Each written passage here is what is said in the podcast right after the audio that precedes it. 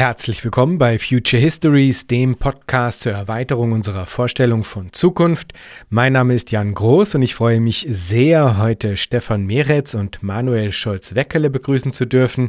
Beide waren Teil des mittlerweile ja abgeschlossenen und überaus spannenden Projekts Die Gesellschaft nach dem Geld.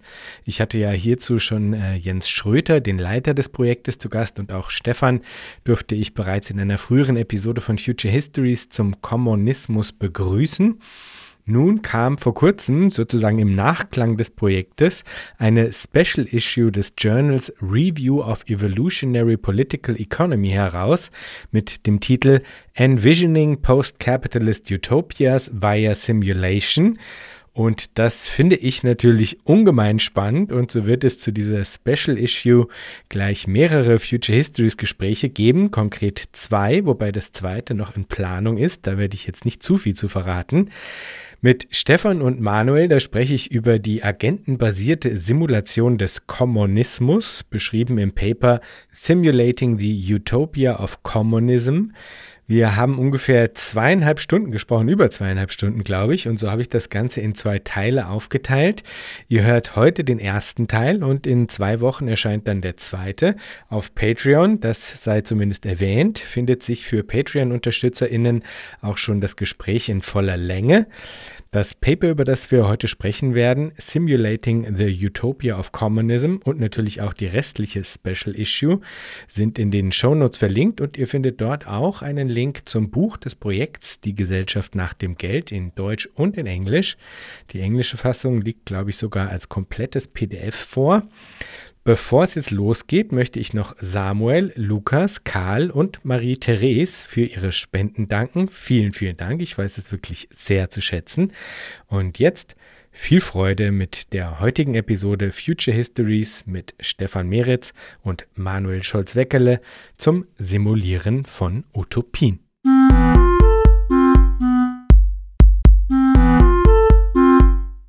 Herzlich willkommen, Stefan und Manuel. Hallo, danke für die Einladung. Hallo.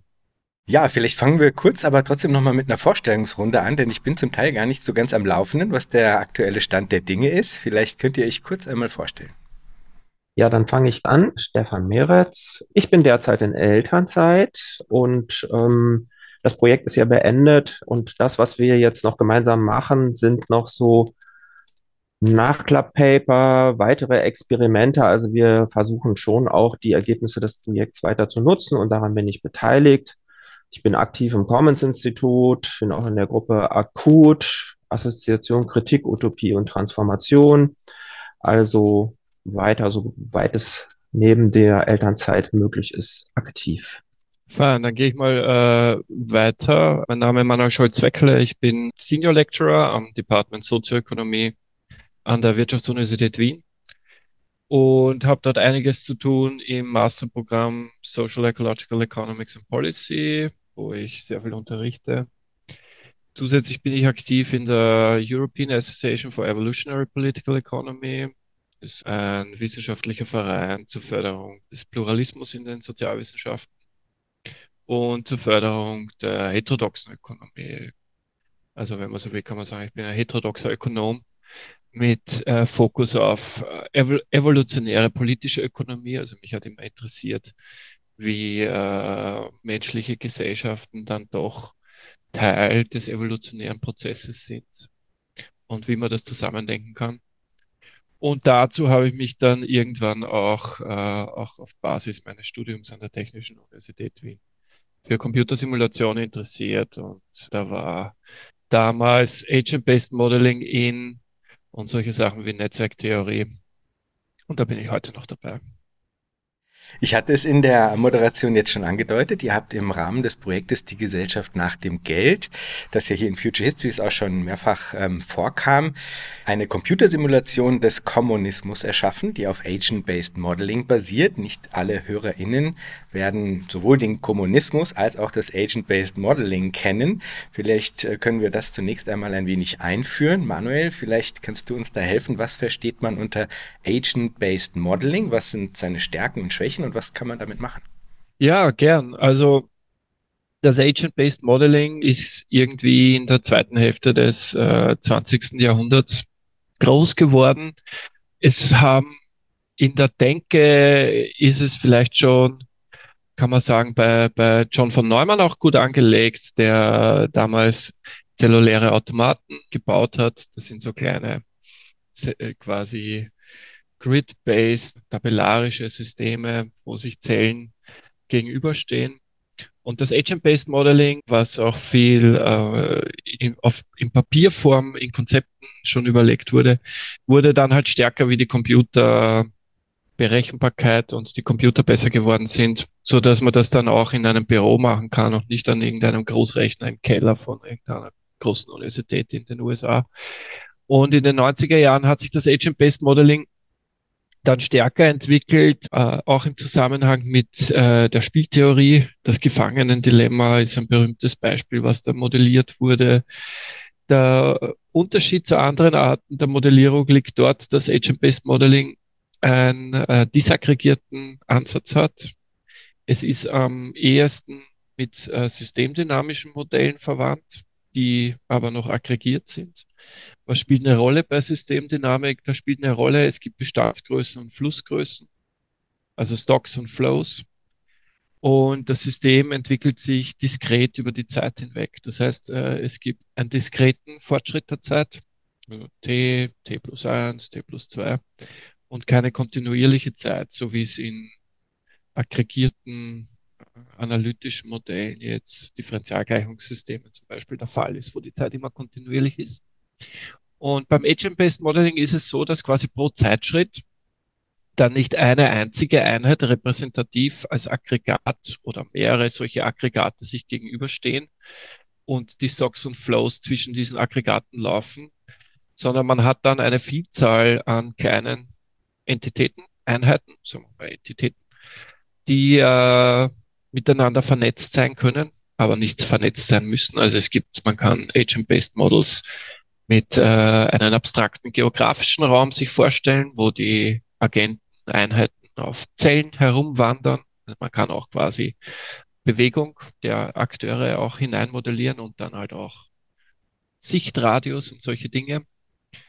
Äh, wichtig ist zum Vergleich zu äh, systemdynamischen Modellen, dass die Agenten eigene Bestandsgrößen haben, eigene äh, Flussgrößen und dass die Interaktion der Agenten in den Vordergrund äh, gestellt wird. Das heißt, man kann sehr gut soziale Prozesse darstellen, weil es darum geht, wie die Akteure interagieren und wie aus diesen Interaktionen dann gemeinsame Räume entstehen und komplexe äh, Systementwicklungen. Das heißt, da geht es dann auch, kann man sich mit der Frage der Emergenz beschäftigen, inwiefern das System dann emergiert aus der Interaktion einzelner Agenten. Ja, insofern spricht man beim Agent-Based Modeling von einem Bottom-up-Modeling-Ansatz, weil von unten die Agenten in, miteinander in Verbindung gesetzt werden und dann daraus eine emergierende Struktur entsteht. Aber man kann durchaus auch Strukturen vorwegnehmen. Das wäre sozusagen der größte Unterschied zur Systemdynamik.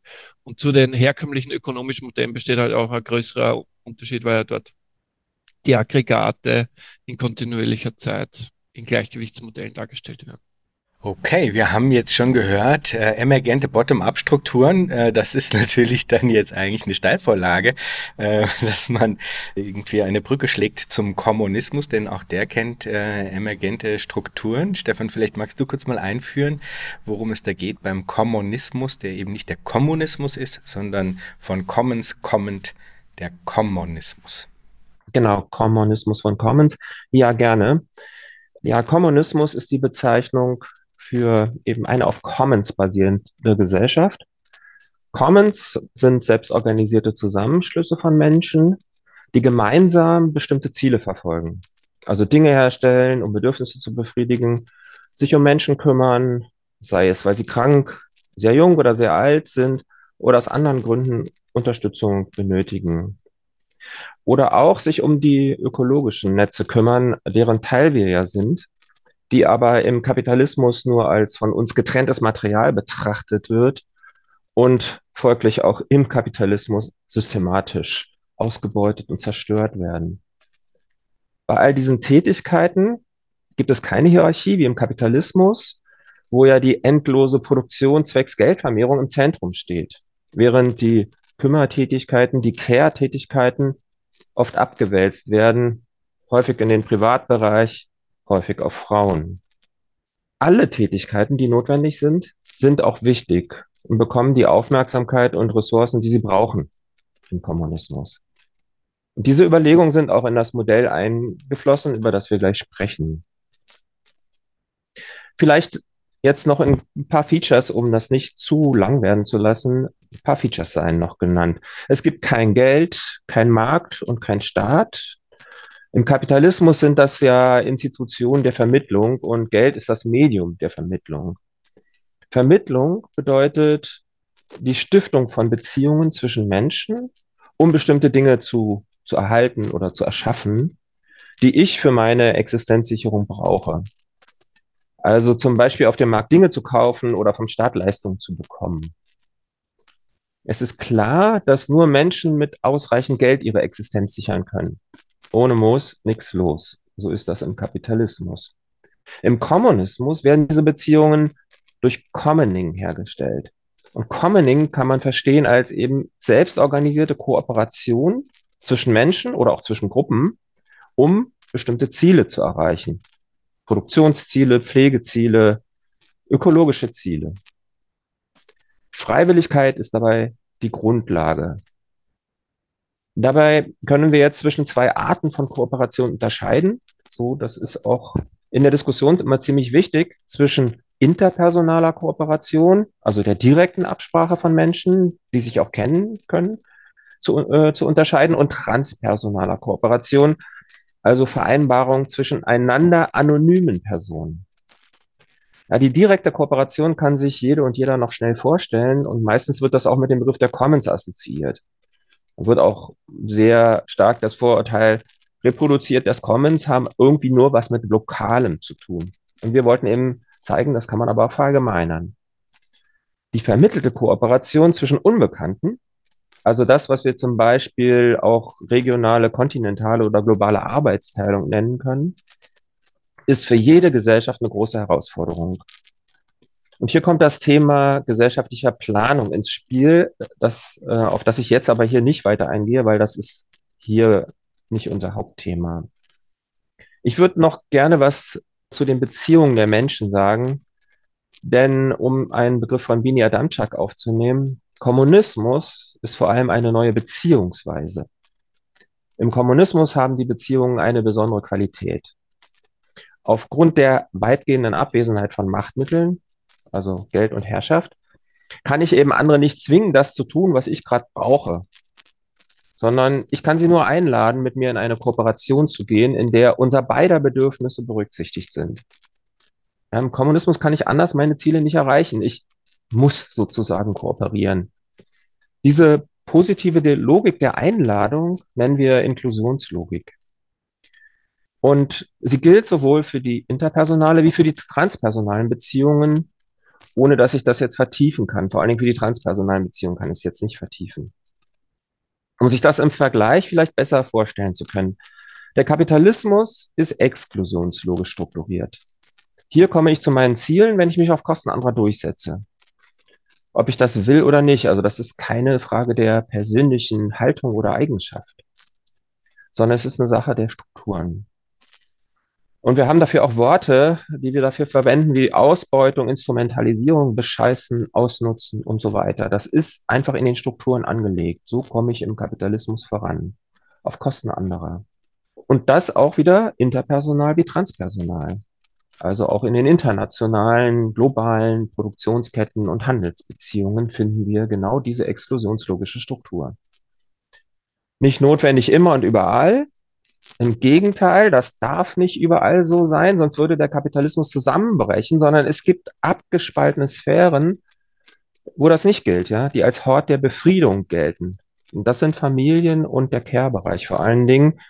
Dort soll das Menschenmaterial wieder repariert werden.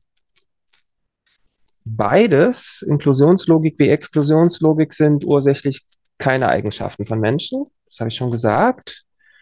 Auch wenn natürlich diese naheliegende Logik in uns eindiffundiert, ja, und auch unsere Haltung beeinflusst. Ja, also gierige Menschen sind nicht per se gierig, sondern sie sind gierig, weil sie in den Strukturen damit auch gut funktionieren. Also die Gier wird quasi nahegelegt. Ja, es sind Eigenschaften der von uns geschaffenen Strukturen und das ist wichtig. Wir sprechen auch immer von Nahelegung von bestimmten Verhalten und Nahelegung setzt Strukturen voraus. Deswegen gucken wir immer sehr auf die Strukturen, die eben ein bestimmtes Verhalten nicht erzeugen, determinieren, sondern nahelegen. So ist es im Kapitalismus naheliegend, eben funktional sich gegen KonkurrentInnen durchzusetzen und sie einfach auszuboten. Im Kommunismus ist es naheliegend und funktional, mit anderen in eine Kooperationsbeziehung zu gehen, um gemeinsam Ziele zu erreichen. So viel vielleicht als grobe Skizze. Super.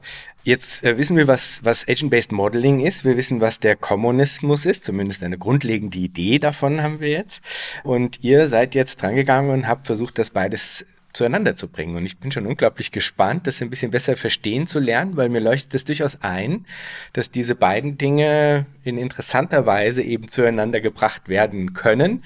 Und ich würde gerne ein bisschen weiter da eintauchen, wie ihr das gemacht habt. Vielleicht fangen wir da mit dem Prozess an.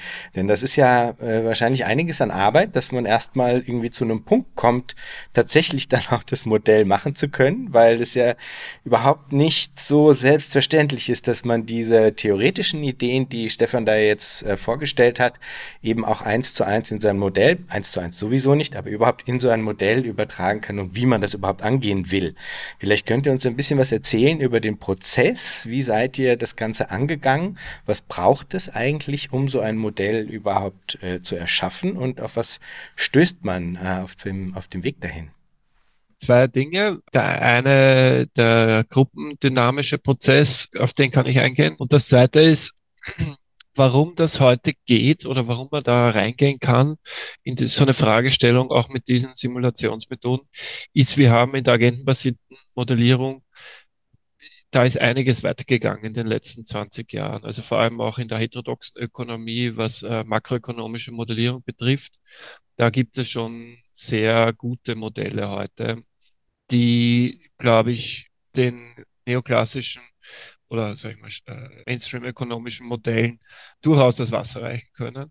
Und das heißt, wir sind weit weg von Agent-Based Modeling der 80er, 90er Jahre, wo man so ganz kleine, abstrakte Fragestellungen äh, hauptsächlich diskutiert hat. Und heute können wir äh, ganze Makroökonomien darstellen. Und das ist quasi dieser Möglichkeitsraum, der da entstanden ist in, weil viele kritische Ökonomen, Ökonominnen diese Modellierungstechnik jetzt verwendet haben, um aktuelle Fragestellungen der Wirtschaftspolitik und Umweltpolitik und Sozialpolitik zu untersuchen mit dieser Methode. Da, das ist quasi, das gibt eine, hat auch uns quasi eine Möglichkeit gegeben, diese Fragestellung der Commons, so wie es äh, Stefan erklärt hat, zu simulieren in einer, in einem relativ großen Raum. Ja, also die, die Frage eben, wie kommen die Commons dann zu einer Large-Scale Society? Das war eine zentrale Frage. Das ist auch nur möglich, weil wir einfach in der agentenbasierten Modellierung so viel dazugelernt haben, wie man größere Systeme auch mit agentenbasierter Modellierung modelliert und nicht nur kleine abstrakte Fragestellungen als quasi wissenschaftliche Sudokus da jetzt äh, sich anschaut. Und der zweite äh, möchte ich kurz eingehen, äh, den gruppendynamischen Prozess, der war nämlich super. Wir sind zusammengekommen als Gruppe mit einem Projekt äh, zur Gesellschaft nach dem Geld mit äh, Jens Schröter, Hanno Pahl, Stefan und ich bin da zu der Gruppe hinzugestoßen. Und da haben wir Geld von der Volkswagen Stiftung gehabt, um theoretisch aus verschiedenen disziplinären Hintergründen äh, Medienwissenschaft, Commons-Theorie, äh, Soziologie, Wissenschaftstheorie und halt auch heterodoxe Ökonomie, sich die Frage zu stellen, was, was kann eine Gesellschaft nach dem Geld sein oder wie kann man sich der Frage nähern. Und das hat ja sehr gut funktioniert. Da haben wir uns als Gruppe äh, sozusagen gefunden, haben ein schönes Buch publiziert, Bloomsbury, Society After Money, äh, auch in Deutsch im Springer Verlag, Postmonetär Denken kann ich durchaus äh, empfehlen. war auch schön an dem Buch zu arbeiten. Ist, glaube ich, mal äh, eben auch äh, wie im Titel ein, ein Dialog, ein erster Schritt gewesen. Und auf Basis dessen haben wir überlegt, mit der Volkswagen Stiftung auch, waren wir in Kontakt, ob man nicht da ein Nachfolgeprojekt machen kann. Und da war uns ziemlich klar, dass wir jetzt nicht einfach ein zweites Buch, so ein Sammelband an, an netten Essays produzieren wollen und können, sondern dass wir halt was Neues machen wollen. Und da war zuerst die Idee, ob man nicht ein Spiel macht, ein Serious Game. Ich habe mich da unabhängig äh, auch schon länger damit beschäftigt, mit, äh, mit Computerspielwelten und wie, wie man diesen Game-Gedanke auch ins utopische Denken reinbringen kann, gerade auch mit agentenbasierter Modellierung. Nur ist das sehr, eine sehr herausfordernde Aufgabe, würde ich mal sagen, die mehr Fördermittel bräuchte und viel mehr Mitarbeiterinnen und Expertise auch aus der Computerspielszene. Das ist Expertise, die haben wir nicht. Und dann haben wir uns äh, zusammengefunden um, und die Frage gestellt, ob wir eine Computersimulation dazu machen können. Und haben das äh, Stefan und ich relativ im Tandem Design überlegt, innerhalb von ein paar Monaten, wie man das entwickeln kann. So ein Modell zum Kommunism. Und wie die Skizze da war, Antrag geschrieben an die Volkswagen Stiftung, ähm, gesendet. Da gab es dann noch, soweit ich mich erinnern kann, ein Hearing. Also das war halt ein zweistufiger Prozess. Und zum Erstaunen von uns und zur Überraschung haben wir dann Zusage zu den Mitteln bekommen und äh, haben losgelegt. Jetzt, äh, Stefan, vielleicht willst du noch was dazu sagen. Ja, ich sag vielleicht noch was wirklich zu dem äh, Entwicklungsprozess, den ich äh, sehr spannend fand. Also dann, als der zweite Teil des Projekts auf der Schiene war, ging es ja darum, ja, was machen wir denn da, da jetzt genau? Und wir hatten ja den großen Vorteil, dass wir mit dem Buch Kapitalismus aufheben von Simon Sotality und mir, da hatten wir schon eine Textgrundlage und auch quasi eine konzeptionelle Grundlage. Und da war relativ schnell klar, bevor wir jetzt selber nochmal einen Prozess, äh, ein Konzept entwickeln, nehmen wir das und versuchen das eben zu simulieren. Wir haben also echt viel diskutiert, wie wir, wie wir die verschiedenen Ansätze zusammenbringen. Und dann war klar, also zumindest für uns als Commons-Gruppe, wir, wir können nicht, wir können nicht direkt der Programmiergruppe, der Modellierungsgruppe sagen, macht das jetzt, implementiert das so und so, sondern wir brauchen einen Zwischenschritt. Und dieser Zwischenschritt war dann das Narrativ. Das Narrativ ist eine Erzählung mit den Elementen, die später im Modell und dann auch in der Implementierung, in der computertechnischen Implementierung auftauchen sollen. Und diese Erzählung ist einerseits eine Geschichte und andererseits hat sie semiformalen Charakter. Also semiformal, halbformal ja deswegen, weil wir eben diese ABM-Bausteine, also die, die, die äh, Bausteine des Modells im Blick haben, aber noch nicht den Programmcode formulieren, sondern wir haben so eine Halbformalsprache dann aufgeschrieben, haben zum Beispiel auch gesagt, ja, wie kann man dann zum Beispiel so etwas wie eine Emotion, das ist ein Baustein, den wir äh, als Eigenschaft von den Agenten im Modell drin hatten, wie kann man das dann äh, letztlich abbilden? Weil klar ist, das ist eigentlich ja was super Komplexes, eine Emotion, kann, glaube ich, jede und jeder nachvollziehen. Aber dennoch, wenn wir es simulieren wollen, wenn wir das zu einer Eigenschaft von, von Agenten machen wollen, dann müssen wir es formalisieren und äh, dem irgendwie einen Wertebereich zuweisen und damit dann operieren. Und diesen Schritt haben wir versucht im Narrativ zu machen. Und dieses Narrativ ist dann sozusagen nochmal kritisch umgearbeitet worden von der Modellierungsgruppe in den Programmcode sodass wir quasi zwei, wenn man so will, Reduktionsschritte hatten, also zwei Übergänge waren von uns zu leisten. Ja, einmal von der Theorie ins semiformale Narrativ und dann vom Narrativ in den Programmcode. Und bei beiden Schritten mussten wir Entscheidungen treffen, was wir darstellen und was wir nicht darstellen können. Und das sind natürlich immer Reduktionen dessen, was eigentlich die Wirklichkeit ist, die wir abbilden wollen oder auch die gedachte Utopie. Genau, ich, ich will noch hinzufügen, das Narrativ, es ist nicht irgendwie ein, noch kein Pseudocode. Äh, das wäre quasi, Pseudocode wäre quasi fürs Programmieren eine kurze Anleitung, sich mal den Code aufzuschreiben, damit man die Prozesse durchdenkt. Das ist sehr üblich, wenn man, also in der Softwareentwicklung sowieso. Aber auch beim Modellieren macht das Sinn. Und der Schritt zum Pseudocode, äh, das dauert dann noch. Aber man muss auch hinzufügen, quasi, wenn man so ein Narrativ hat, dann hat man ja schon mal ein Modell. Also ein theoretisches Modell, das ist schon mal da, ein Konzept. Und dann der Schritt zur Simulation ist dann wirklich konkrete Umsetzung. Wie kriege ich das da rein? Und da haben wir, äh, da möchte ich auch ganz äh, groß hervorheben, die Projektmitarbeiterin, die Lena Gerdes äh, und der Ernest Eigner. Wir haben da zu dritt am Anfang äh, viel herumgetüftelt, gemeinsam mit Stefan und Simon, wie man das dann umsetzen kann. Wir verwenden dazu es kommt immer wieder die Frage, na, wie soll man das überhaupt, weil wir jetzt ja schon von Computertechnik gesprochen haben, in welcher Programmiersprache soll man sowas umsetzen? Generell gibt es da keine, keine Rules, äh, man kann verwenden, was man will. Wir verwenden traditionell hier, ich habe das schon immer verwendet, NetLogo. Das ist eine äh, Simulationssoftware, Open Source, die für Agent-Based Modeling geschrieben wurde extra und die bietet viele Vorteile. Es ist jetzt nicht gerade äh, die schnellste äh, Engine, aber mit den modernen Computern ist das jetzt nicht so wild. Und man hat vor allem auch äh, eine sehr gute Testumgebung und wir waren das gewohnt. Und man kann sich bei diesen, bei NetLogo, wo es ja wirklich darum geht, dass man soziale Prozesse modelliert, das ist genau angelegt dafür, kann man sich dann auch mehr auf Modell konzentrieren, weil das ist dann schon noch eine zweite Sache. Wenn ich sage, okay, na, ich möchte das in Java äh, oder in C++ umsetzen oder heute wird das wahrscheinlich in Python machen, dann muss ich schon mehr Code produzieren, Konstrukte, Abstrakte produzieren, damit ich dann meine Modelleinheit da überhaupt in den Lauf bekomme. Ne?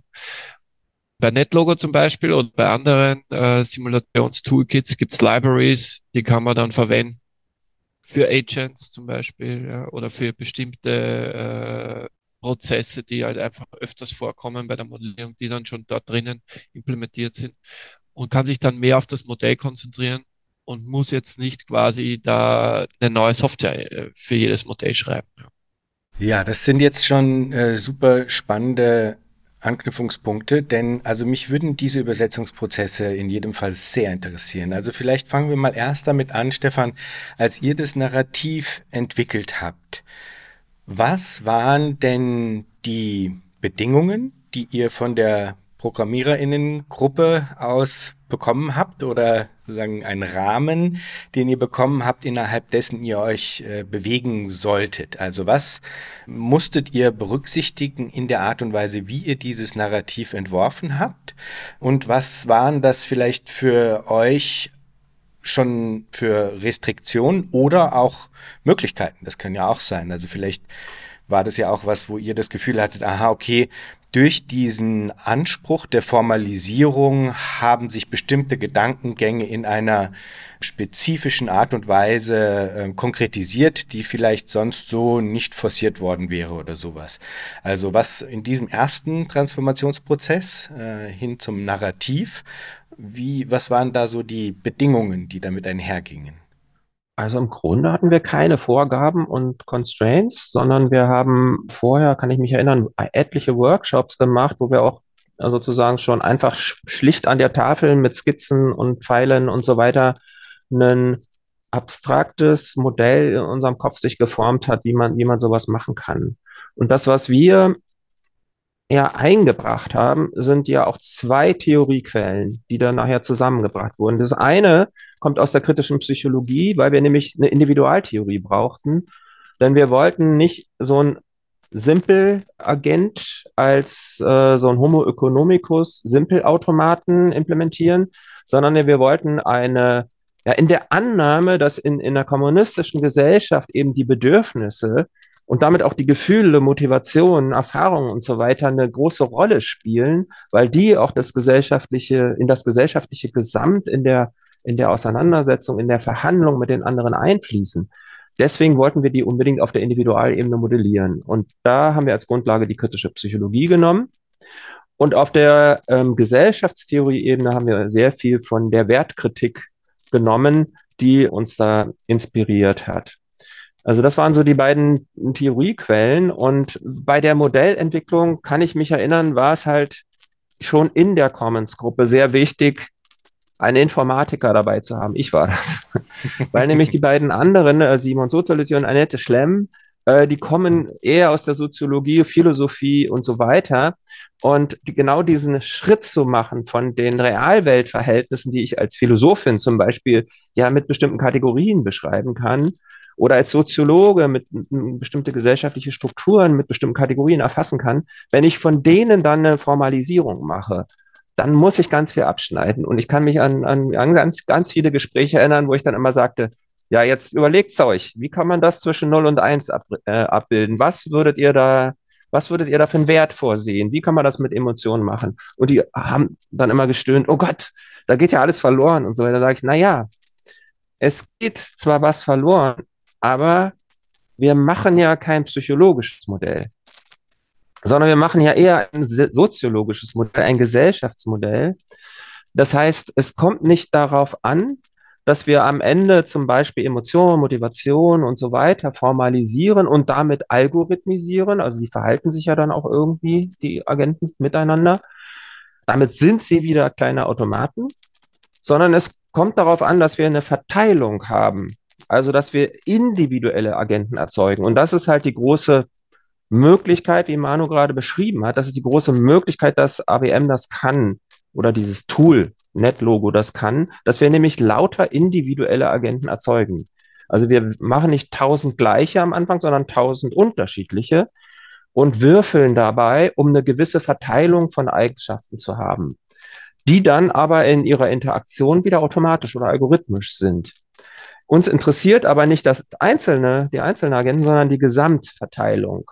Wie äh, ist die Gesamtverteilung beschaffen und kann man die auch mit bestimmten Realweltdaten wiederum plausibilisieren? Das haben wir auch in unserer Publikation ja drin, dass wir sagen, naja, es gibt Überlegungen zu bestimmten Gruppenkulturen und äh, von daher können wir die Formalisierung dieser Gruppenkulturen, die wir dann gemacht haben, plausibilisieren und dem auch einen ähm, Realgehalt versuchen zuzugeben.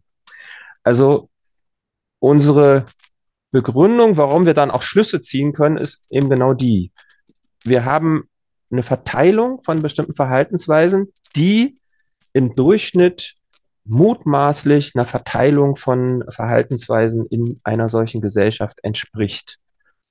Uns interessiert nicht das einzelne Individuum.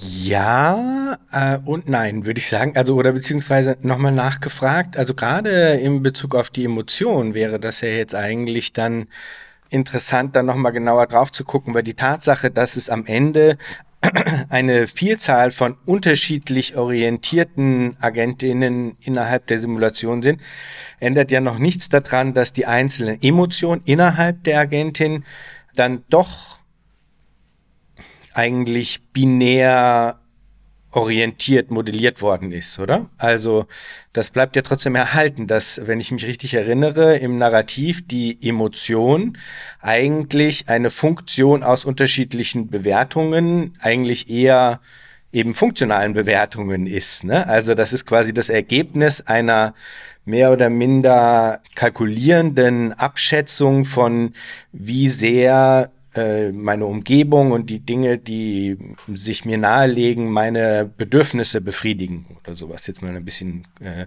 verkürzt dargestellt. Und das wird dann als Emotion modelliert, als eine Art von auch Bewertung des Ist-Zustands oder der, der Potentialität des Zustands, auch in die Zukunft gedacht aber eben eigentlich trotzdem immer noch in einer binären, auch algorithmisierten Logik, wenn man so will. Also das heißt, dann habe ich zwar innerhalb des einzelnen Agenten, der einzelnen Agentin, ähm, habe ich, habe ich zwar was, was ihr Emotion nennt, aber das ist halt bei Weitem natürlich, hast du ja selber auch gesagt, überhaupt nicht das, was man jetzt allgemein als, als Emotionen bezeichnen würde, die ja sogar oft eben gar nicht in so einem auch so ein bisschen rational kalkulierenden äh, Modus eigentlich ja operiert. Und das bleibt sozusagen in der, in, der, in der Modellierung ja dann trotzdem noch außen vor, auch wenn ich sozusagen eine Vielzahl unterschiedlichster Agentinnen habe, die dann eine äh, eben emergierende Struktur entwickeln können. Aber ich sehe schon, Manuel hat seine Hand gehoben, um wahrscheinlich darauf einzugehen. Auch Stefan möchte nochmal. Ja, leg los, Stefan, wenn du, wenn du was hast. ja, äh, vielleicht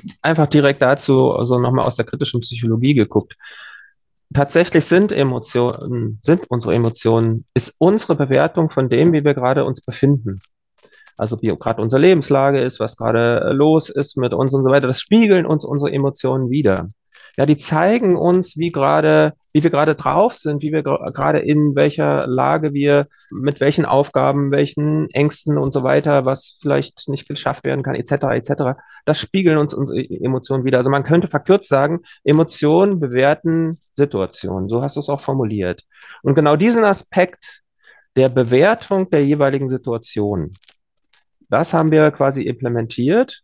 Und da die Agenten halt unterschiedlich sind, ist zwar diese Emotion sozusagen von der Funktionalität her die gleiche, die bewertet immer nur, wie ist meine, meine Situation. Also zum Beispiel, wie geht's mir gerade, wie gut bin ich versorgt angesichts meiner Bedürfnisse und welche ähm, Aktivitätsorientierung habe ich jetzt, also was dann die Gruppenkulturen aus sind. Und diese Bewertung fließt dann ein in die, in den, in die Handlung sozusagen. Und das in der Tat algorithmisch aber durch die Verteilung eben mal so und mal so und mal so und das ergibt dann ein Gesamtspektrum. Manuel, Entschuldigung, ich mag dir noch einmal kurz drauf eingehen.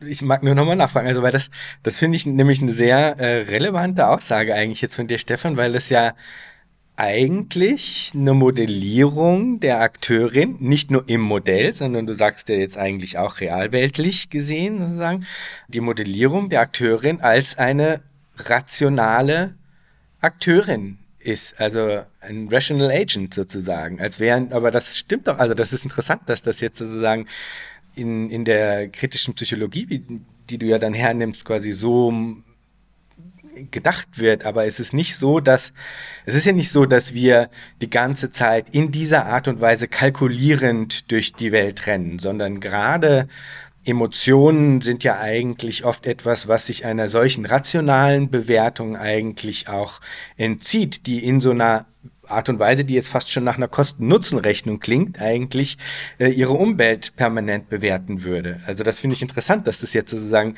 deiner, deiner Perspektive eigentlich so ein sehr, sehr stark rational, rationalistische Perspektive fast schon zugrunde liegt. So klingt das jetzt fast. Ich finde interessant, dass du das als rationalistisch hörst. Äh, ich ich meine es ganz und gar nicht. Ganz und gar nicht. Weil Emotionen sind gerade nichts, was durch meinen Kopf hindurchgeht, sondern Emotionen habe ich. Emotionen habe ich. Ich kann mich dann dazu verhalten, dass es mir zum Beispiel schlecht oder gut geht, aber erstmal habe ich die Emotionen. Und diese Emotionen, die ich habe, und das ist dann die kategoriale Überlegung der kritischen Psychologie, die haben was mit meinem in der Welt sein zu tun. Das ist nicht nur eine Innerlichkeit, ich habe die ganz privat für mich, sondern die sagen was über meine Beziehung zur Welt, zu meiner Lebenswelt aus. So, das ist eine kategoriale Überlegung und das ist auch begründet und so weiter. Da will ich jetzt gar nicht drauf eingehen. Und jetzt kommt dann auch in der kritischen Psychologie, was mache ich jetzt mit diesen Emotionen? Ich kann die nämlich jetzt nutzen als Erkenntnismittel. Das ist dann aber eine psychologische Fragestellung, die hatten wir gar nicht. Die, war für uns uninteressant. Für uns war nur interessant, die Agenten bewerten ihre Situation und diese Bewertung fließt danach in, wenn du so willst, rationale Überlegungen ein.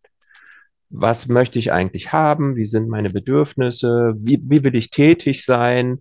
Und was verspricht für mich die beste Versorgung und Zufriedenheit? So, also das sind zwei Ebenen und wir wollten gerade die auch die nicht rationale Ebene mit drin haben. Ja, ja, spannend, ja. Ich bin gespannt, weil, wie das, wie das für mich klingt, wenn ich dann die Folge später nochmal anhöre. Ja, ja Manuel, bitte. Ja, also ich glaube, dass mit der, mit Stefans äh, Lektüre der kritischen Psychologie da wesentliche Komponente reinkommt. Ich selber kenne mich da nicht so gut aus.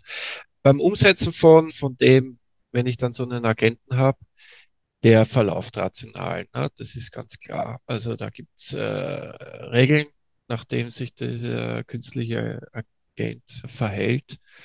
Und man kann natürlich eine, einen Faktor Irrationalität, also rational im, im Gegensatz zu zum Rational Actor oder das Rational Choice der Neoklassik, da ist schon nochmal ein großer Unterschied, weil ja das äh, Modell des rationalen Akteurs in der Neoklassik aufbaut auf dem Prinzip der vollständigen Information. Das heißt, die, die, der repräsentativ, repräsentative Agent in einem neoklassischen Modell verfügt über vollständige Informa Information, also zumindest nach Lehrbuch, und kann dann eine optimale Entscheidung fällen. Zum Beispiel klassisches Lehrbuch, äh, aus der Ökonomie, die Haushaltsentscheidung. Ne? Der Agent hat ein, ein Budget zur Verfügung und hat dann irgendwelche fixen Präferenzen und wählt dann die, das Güterbündel, ein bestimmtes Güterbündel zu einem bestimmten Preis. Das ist dann die optimale Entscheidung. Aber das kann die Agentin oder der Agent auch nur machen, wenn sie eher die vollständige Information über den Marktprozess hat. Und die agentenbasierte Modellierung kann da jetzt einen Faktor reinbringen, der bei Herbert Simon aufgetaucht ist, der Bounded Rationality. Das heißt, die Akteure sind rational, äh, handeln rational, aber auf Basis lokaler Information. Das heißt, es spielt Nachbarschaft, Neighborhood, soziale Gruppe eine Rolle und die Frage, woher denn die Information kommt und welche Informationsflüsse es gibt auf welchen Ebenen. Ja. Ob das jetzt immer eine aggregierte äh, Information ist, die da zurückgespielt wird, das wäre dann noch, noch lange kein Agent-Based Model. Ja, da könnte man auch von einer Mikrosimulation sprechen. Wenn die Akteure quasi immer nur ihren eigenen isolierten Pfad verfolgen und das Feedback in ihrer, also die Response im nächsten Zug ein, ein, eine Response ist auf ein Aggregat, ja, zum Beispiel das Produktionsniveau in Runde 1 und das Produktionsniveau in Runde 2 und dann äh, agieren die Agenten darauf. Das äh, ist auch eher langweilig für die Frage der sozialen Prozesse. Für die Sozi Frage der sozialen Prozesse ist natürlich entscheidend, wie sind diese Agenten vernetzt und in welchen Gruppen und in welchen Räumen bewegen sie sich und wo kriegen sie ihre Informationen her. Und dann bin ich schon in einem sage ich jetzt nicht realistischeren, also realistischen Abbild, aber in einem realistischeren Abbild, weil wir alle natürlich von lokaler Information abhängig sind, wo diese Information herkommt und, und wie wir die dann verarbeiten. Und so sind halt auch im agentenbasierten Modell agieren dann über die Zeit manche Agenten anders als andere, weil sie eben von bestimmten Agenten lernen und Informationen übernehmen und die in ihr Verhalten übertragen. Die Frage der Emotion, oh, wie wir das genannt haben, für mich war das immer eine gewisse Art äh, des Wellbeing. Also das ist sozusagen ein Abbild des individuellen Wohlbefindens und bewertet, genauso wie, wie, wie, wie Stefan das sagt, ein, eine Distanz zu einer Lage. Das heißt, das ist quasi, da wird dann im Modell, also dann später in der Simulation, im Code, geht es da um Distanzen. Wie weit bin ich weg von meinen, vom Bild der Agenten? Und dann kann man hinzunehmen, und das haben wir natürlich auch getan, es geht in diesen Modellen, wollen wir halt hervorheben, wie die Agenten lernen von anderen.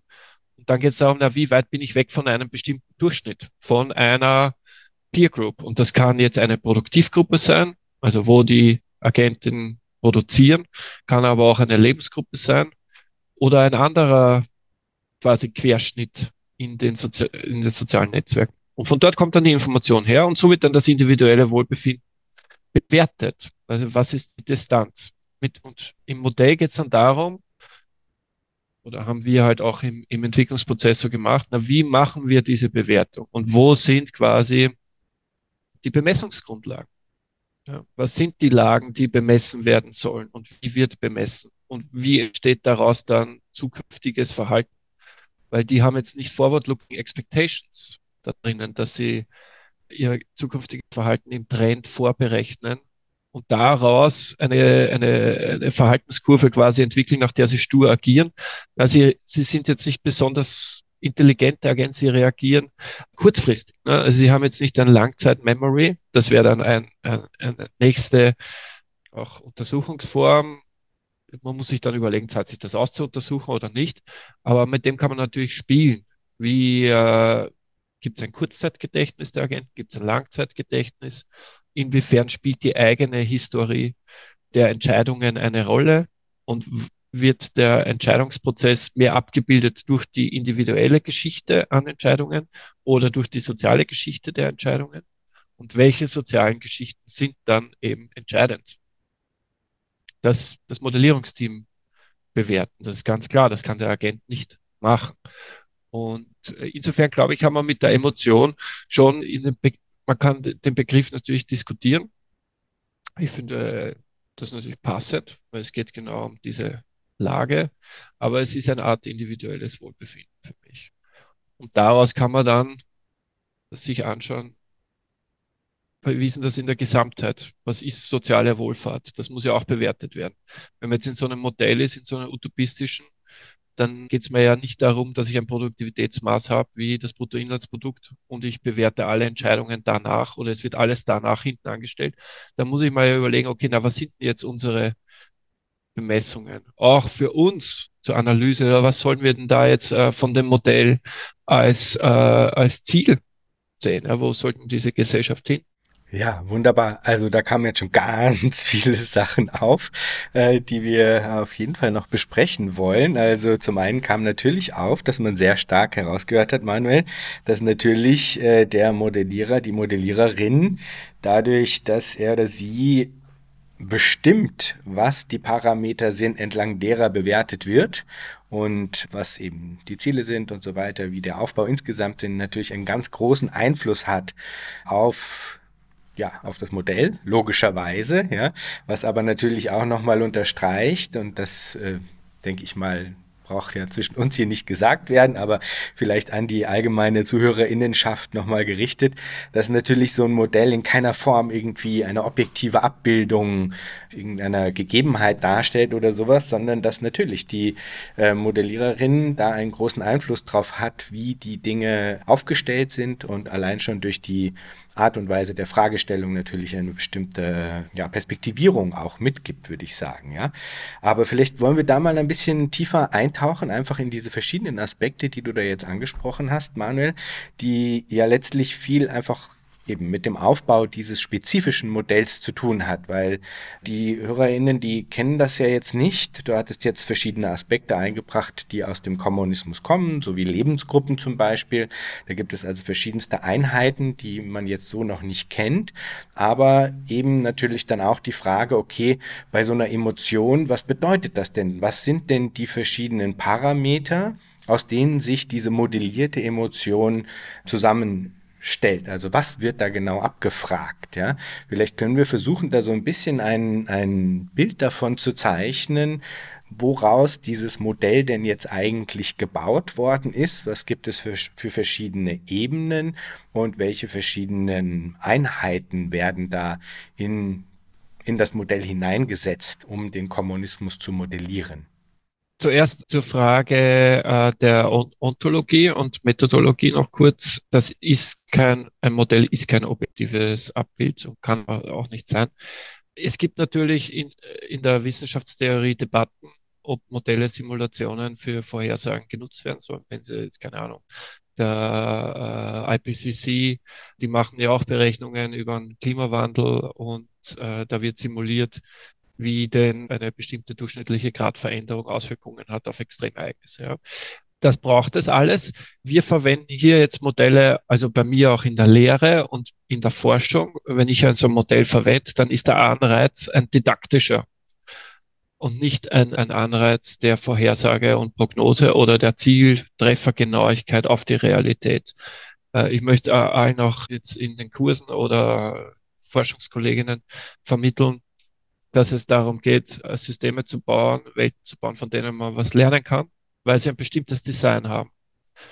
Dass ich daraus jetzt eins zu eins Schlüsse machen kann, was ich da in der Welt äh, ändern soll, das äh, sei jetzt mal dahingestellt. Ja. Es geht eher darum zu verstehen, okay, wie konstruiere ich so ein Modell, was kann ich daraus lernen für die Gesellschaft durch diesen Konkretisierungsprozess. Es war ja auch bei dem Modell, äh, bei dem Projekt äh, stets im Vordergrund, diese Frage der Konkretisierung kann ja auch die Philosophie und die, die Debatte, was ist ein Kommunism, verbessern. Ja. Weil man sich präzise Gedanken, Überlegungen machen muss, die man vielleicht oder Überlegungen machen muss, die man vielleicht vorher gar nicht Sinn hatte. Ja. Und so ist es auch eben beim Abbild, äh, wenn du fragst, äh, welche Komponenten sind da drinnen. Unser Modell ist, äh, hat eine biophysikalische Grundlage. Das war uns ganz wichtig, weil wir halt auch äh, stark aus der ökologischen Ökonomie kommen. Und da gibt es also Ressourcen, wenn wir jetzt quasi von dort beginnen wollen. Es gibt verschiedene Gruppen, Produktivgruppen. Und eine von diesen Produktivgruppen ist, äh, sind Ressourcengruppen, die quasi äh, harvesten, meinen Resources und geben die dann weiter. Das heißt, was wir haben, vom ökonomischen Aspekt her, haben wir ein Input-Output-Modell, wo die Prozesse, also wo die Komponenten, die für die Erzeugung von Mitteln notwendig sind, durch eine Kette durchgehen. Input und Output. Auf der Frage der Agenten, die sind in Lebensgruppen und diese, in diesen Lebensgruppen machen sie interpersonale Pflege und leben zusammen. Ja. Dann gibt es äh, eben die Produktivgruppen, die beginnen bei der Ressourcengruppe. Dann gibt es Senken, also ökologische Senken, die quasi äh, CO2 umsetzen können. Auch dort braucht es Agenten, die das machen.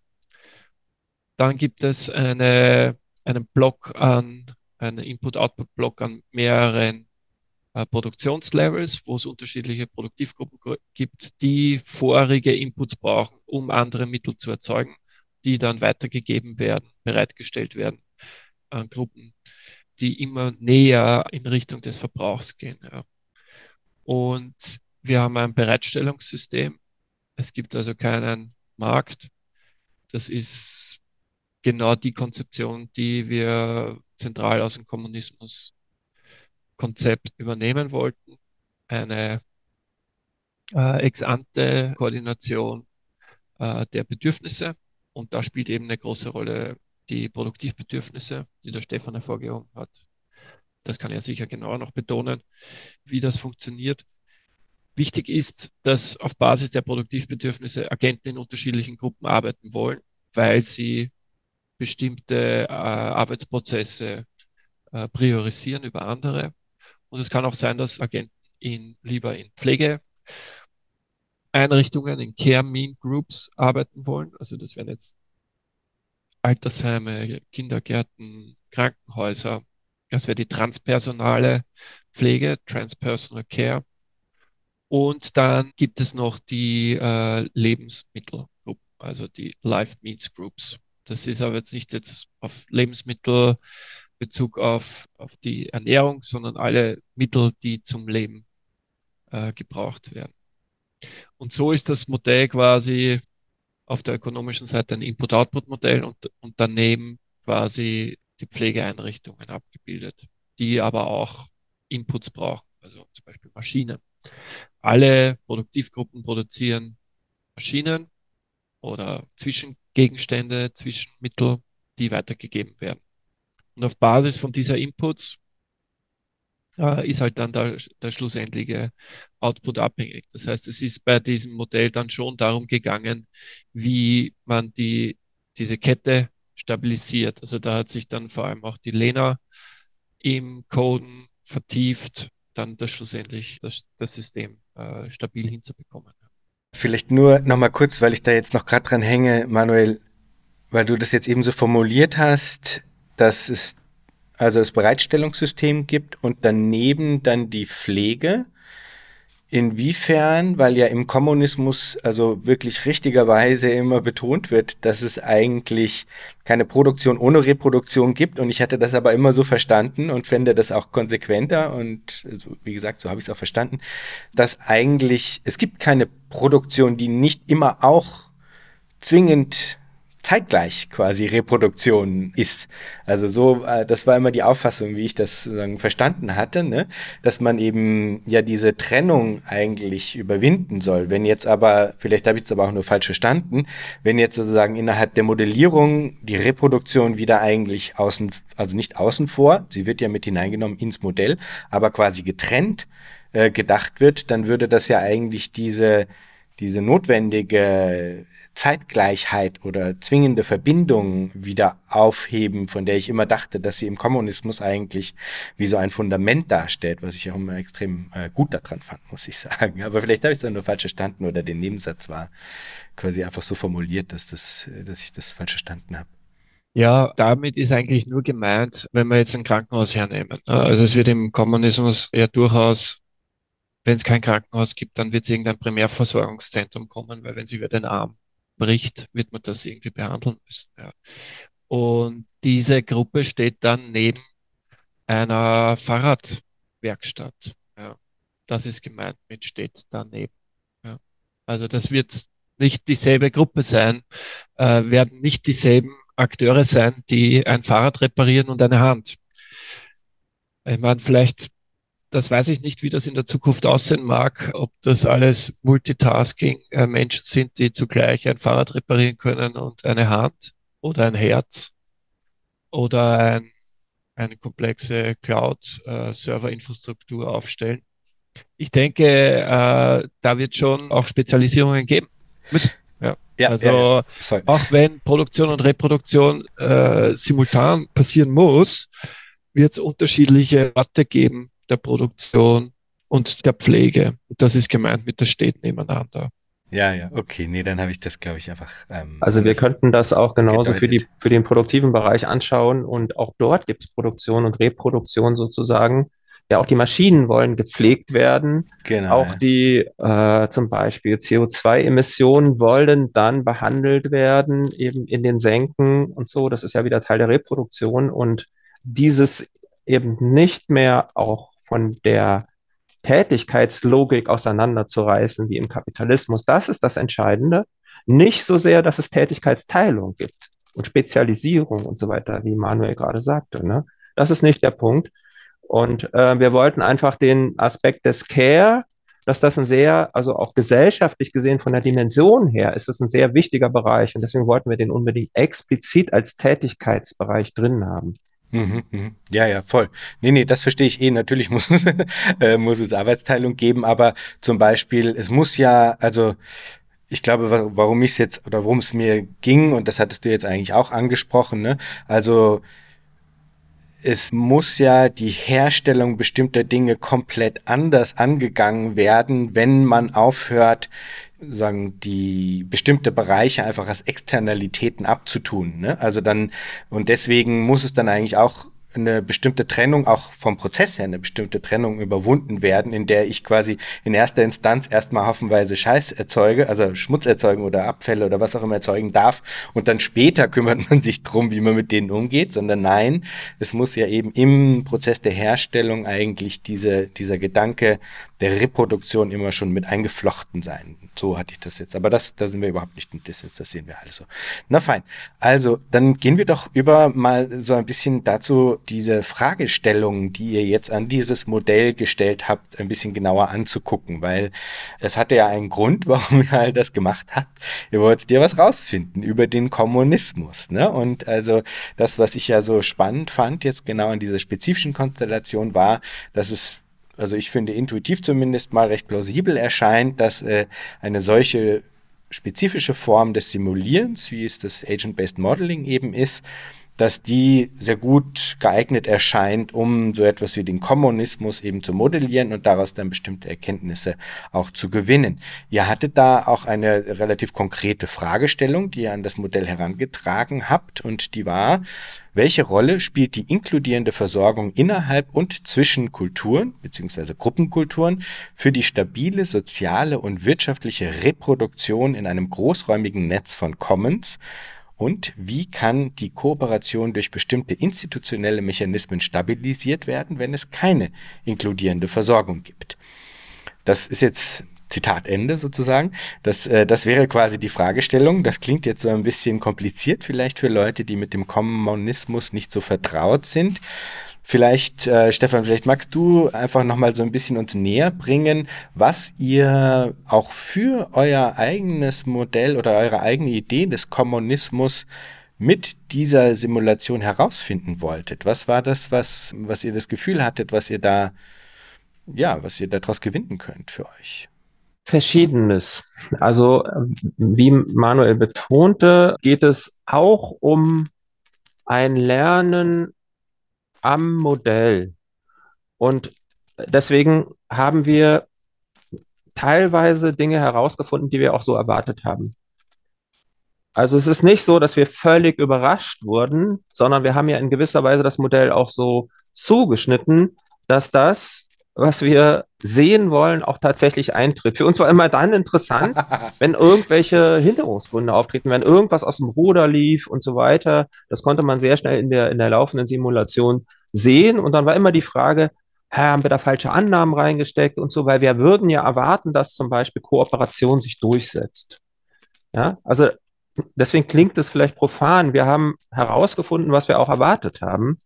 Ja, wenn sich, und zwar, wenn sich Kooperation maximal entfalten kann, dann sind Gesellschaften besonders stabil. Das ist nicht weiter verwunderlich, weil ja alle Gesellschaften auf Kooperation basieren. Und man könnte sagen, eine Gesellschaft ist per Definition ein Kooperationszusammenhang. Ja, wenn man, wenn man das so sieht, dann ist es allerdings eine historische Merkwürdigkeit, dass der Kapitalismus Kooperation durch Trennung herstellt. Ja, erst werden alle Menschen und Betriebe und so weiter voneinander getrennt, um sie dann über ein drittes, Geld und Markt, wieder zu verbinden.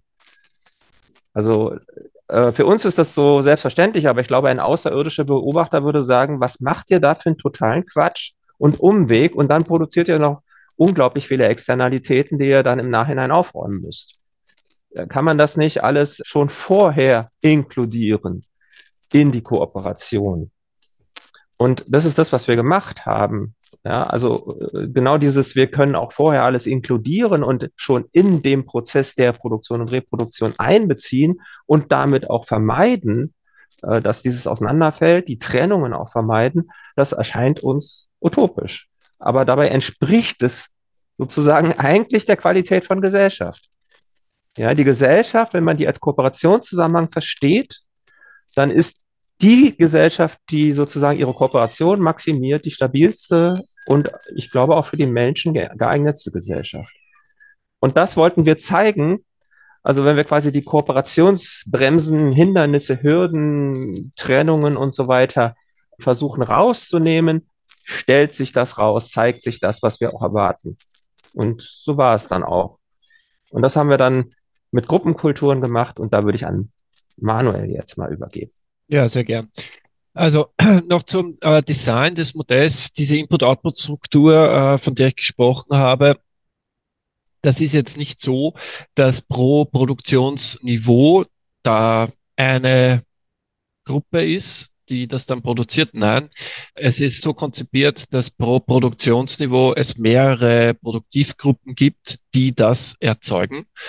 Und die Agenten, die sind ja nach Konzept auch freiwillig in diesen Gruppen. Das heißt, die können da aus- und einsteigen, wie sie wollen. Auch das muss man alles modellieren, wie die ein- und aussteigen, warum die ein- und aussteigen. Es sind dann sehr viele Details, die, die, die man dann äh, auch im Papier nachlesen kann, wie wir das äh, spezifisch ausmodelliert haben. Aber das hat einen großen Effekt und das muss man sich überlegen. Ja. Und das sind so äh, Präzisionsfragen, die, äh, die man bei, wenn man jetzt eine Utopie konzipiert, ich meine, wer schon immer das Privileg hat, eine Utopie konzipieren zu dürfen, der sollte schlussendlich auch mal darüber nachdenken, na, wie, warum Personen, Agenten wie auch immer, da bei der einen Produktivgruppe aktiv sind und nicht bei der anderen und warum die sich jetzt darum kümmern, ein Ökosystem äh, aufrechtzuerhalten und zu reproduzieren oder andere lieber eben eine Hand reparieren oder ein Herz und der nächste ein Fahrrad reparieren soll. Diese Fragen muss man dann umsetzen. Ja. Also das ist im Modell abgebildet. Wir haben dazu viel überlegt, wie dieser Entry und Exit äh, von Agenten in Gruppen stattfindet. Deswegen ergeben sich auch unterschiedliche Größen an Gruppen. Was dann hinzukommt, äh, was äh, Stefan angesprochen hat, für uns war die Fragestellung relevant, ist das so eine commons-basierte Gesellschaft stabil im großen, on large scale? Und die Frage ist dann langweilig zu beantworten, wenn man sagt, okay, die Agenten, die sind von Start auf alle gleich, weil dann wird sich das entweder leicht stabilisieren oder nie stabilisieren. Für uns war dann als nächste Fragestellung relevant, ja, was ist, wenn die Agenten, die ja an sich heterogene Merkmale von Beginn an haben, aber dann noch klassifiziert sind äh, nach unterschiedlichen Kulturen oder kulturellen Gruppen. Das ist auch eine Fragestellung, die übrigens in der, äh, in der Cultural Evolution Debate und auch natürlich in der Anthropologie und evolutionären Anthropologie eine große Rolle spielt, warum sich bestimmte Kulturen so und so entwickelt haben und andere nicht und wie Kulturen miteinander umgehen. Und wir haben jetzt hier relativ große Gruppen Kulturen skizziert. Es gibt eine ökologische Gruppe, es gibt eine traditionalistische Gruppe und eine modernistische Gruppe und eine Zufallskultur. Diese Kulturen unterscheiden sich auf Basis von vier äh, Charakteristika, die alle Agenten haben. Sie haben alle ein, ein Level äh, innerhalb eines Ego-Spektrums. Die haben alle ein Level innerhalb eines äh, Leisure-Spektrums, also Leisure im Sinne von, wie viel ist mir das wert, dass ich äh, den Dingen nachgebe, die mich selbst am meisten interessieren, sozusagen ist aber nicht Ego, sondern eher in Richtung, wie viel möchte ich in Produktion sein mit in Produktivgruppen und wie viel äh, nicht. Dann gibt es ein Öko-Level, ist innerhalb eines Ökospektrums. Wie sehr ist es mir als Agentin, als Agent wichtig, dass äh, die ökologische Reproduktion, sprich Nachhaltigkeit, Priorität hat? Und dann noch einen Gegensatzparameter, nämlich äh, die Produktivität. Und da unterscheiden sich die Kulturen. Also die ökologische Kultur hat vor allem äh, hat eher ein niedrigeres Ego-Level, also sind, wenn man so will, altruistischer. Ein, sage ich einmal, gemitteltes Leisure-Level. Die wollen quasi halb-halb in Produktivgruppen aktiv sein, als auch in Lebensgruppen die Zeit verbringen. Da geht es natürlich auch um Zeit und wie Zeit verwendet wird, ja, weil es gibt nun mal nur so und so viel Stunden am Tag und so und so viele äh, Tage in der Woche. Muss man ja schon irgendwie eine Vorstellung haben, wie man die verwenden will. Und dann das Öko-Level gegenüber ist das Produktivitätslevel. Da ist die ökologische Kultur ein niedrigeres Ego-Level, ein mittleres äh, Leisure-Level, ein hohes Eco-Level, also Nachhaltigkeitspriorität und ein eher niedrigeres Produktivitätslevel. Das heißt, da ist die Produktivität, wie viel Output am Ende des Tages produziert wird, nicht so gewichtet wie zum Beispiel die Nachhaltigkeit. Bei den Traditionalisten ist das gespiegelt. Da brauche ich jetzt nicht näher drauf eingehen. Dann gibt es eben diese modernistische Kultur, die so eine Mischung wo auch äh, eher altruistischer, äh, aber der Gegensatz zur Ökokultur ist quasi, dass das dass die Produktivität eine höhere Priorität hat. Die Zufallskultur, das wird gewürfelt und da sind all jene dann drinnen, die halt nicht in diesen Spektren vorhanden sind. Auf welcher Basis können wir solche Kulturen überhaupt annehmen? Wir, wir, diskutieren eine zukünftige Gesellschaft in einer fernen Zukunft. Dafür gibt es keine empirischen Werte, da können wir auch keine empirische Validierung durchführen, weil wir kennen keine Leute aus der Zukunft, also ich zumindest nicht. Und deswegen haben wir sozial, soziologische Studien herangezogen von einem Kollegen aus Deutschland, Dennis Eversberg, der hat untersucht, äh, inwiefern es äh, Mentalitäten gibt, Social Ecological Mentalities, sozial-ökologische Mentalitäten in, in Deutschland. Und das ist empirisch erhoben. Ich möchte jetzt nicht auf die Methoden eingehen und auf die Theorie dahinter. Das kann man alles im, im Detail nachlesen. Das Papier ist bei uns referenziert. Und wir haben das quasi als Ausgangspunkt für diese Kulturen verwendet. Und da mich eben diese Frage der Evolution von Kulturen im Zusammenhang mit politischer Ökonomie und Gesellschaftsentwicklung langfristiger auch immer interessiert hat, habe ich das als interessanten Aspekt gefunden, den wir diesem Modell hinzufügen können. Weil äh, es ja darum geht, welche äh, Mechanismen braucht man, dass diese unterschiedlichen Kulturen sich gegenseitig auch Dinge äh, zur Verfügung stellen. Und warum sollten sie anderen Kulturen Dinge zur Verfügung stellen? Ja. Äh, bei den Traditionalisten ist es zum Beispiel so, äh, die haben jetzt nicht so ein Interesse daran, als anderen Gruppen zur Verfügung stellen, sondern präferieren die Bereitstellung zu Gruppen ähnlicher Kultur. Wenn es jetzt aber, wenn man absieht von allen institutionellen Mechanismen, die diese Kooperation zwischen den Gruppen und innerhalb der Gruppen, weil man könnte ja quasi jetzt eine, einen Querschnitt in der Produktionskette haben, der rein nach Kultur A funktioniert, ja, dann, dann hat man von der Kultur in jedem Produktionsschritt und in der Versorgung und Pflege diese äh, Kultur A. Das ist natürlich instabil. Ne? Also wenn die Kulturen jetzt nicht sich gegenseitig äh, Mittel zur Verfügung stellen und sie darauf angewiesen sind, dass andere äh, Produktivgruppen, die in anderen Produktionsniveaus produzieren, dass sie von denen äh, die Mittel bekommen, dann ist das fragil. Ne? Und die Frage ist, äh, welche institutionellen Mechanismen braucht man dann oder braucht man eben nicht, dass sich das trotzdem stabilisiert? Und das wollten wir dann untersuchen. Ein Mechanismus, den man auch aus der Cultural Evolution Theory immer besprochen hat, ist halt die Frage der, direkten und indirekten Reziprozität zum Beispiel. Oder die Frage, die wir dann, also ein Mechanismus, den wir als institutionelle Allokation hinzugenommen haben, ist, dass es äh, Lagerstätten gibt, Inventories, die kulturübergreifend sind. Quasi pro Produktionsniveau gibt es dann Lagerstätten, oder ich glaube, äh, haben wir jetzt dann schlussendlich über die Produktionsniveaus hinweg, aber es gibt allgemeine Lagerstätten, worauf die unterschiedlichen Kulturen dann zugreifen können, falls es Versorgungsengpässe gibt. Das ist ja immer quasi zur Abfederung des äh, Produktionsprozesses. Wenn ein bestimmter Produktionslevel die Mittel nicht mehr erzeugen kann, die für andere Levels notwendig sind, eine bestimmte Maschine oder bestimmte Zwischenmittel, dann kann die ganze Produktion ja erliegen. Das kann ja, und das ist eben das Spannende in komplexen adaptiven Systemen, das kann ein bestimmter Moment sein. Und dann braucht es eben ein Konzept in so einer Gesellschaft, wie mit so einem Moment umgegangen wird. Und in den Gesellschaften haben sich halt äh, institutionelle Mechanismen entwickelt, die das dann stabilisieren. Da haben wir bestimmte untersucht. Ja. Das war der Anreiz dazu. Wie exklusive Verteilung, inklusive Verteilung und kulturabhängige Verteilung schlussendlich einen, einen Effekt hat auf die Versorgung aller in diesem System und auf den generellen Systemzustand dieser künstlichen Gesellschaft.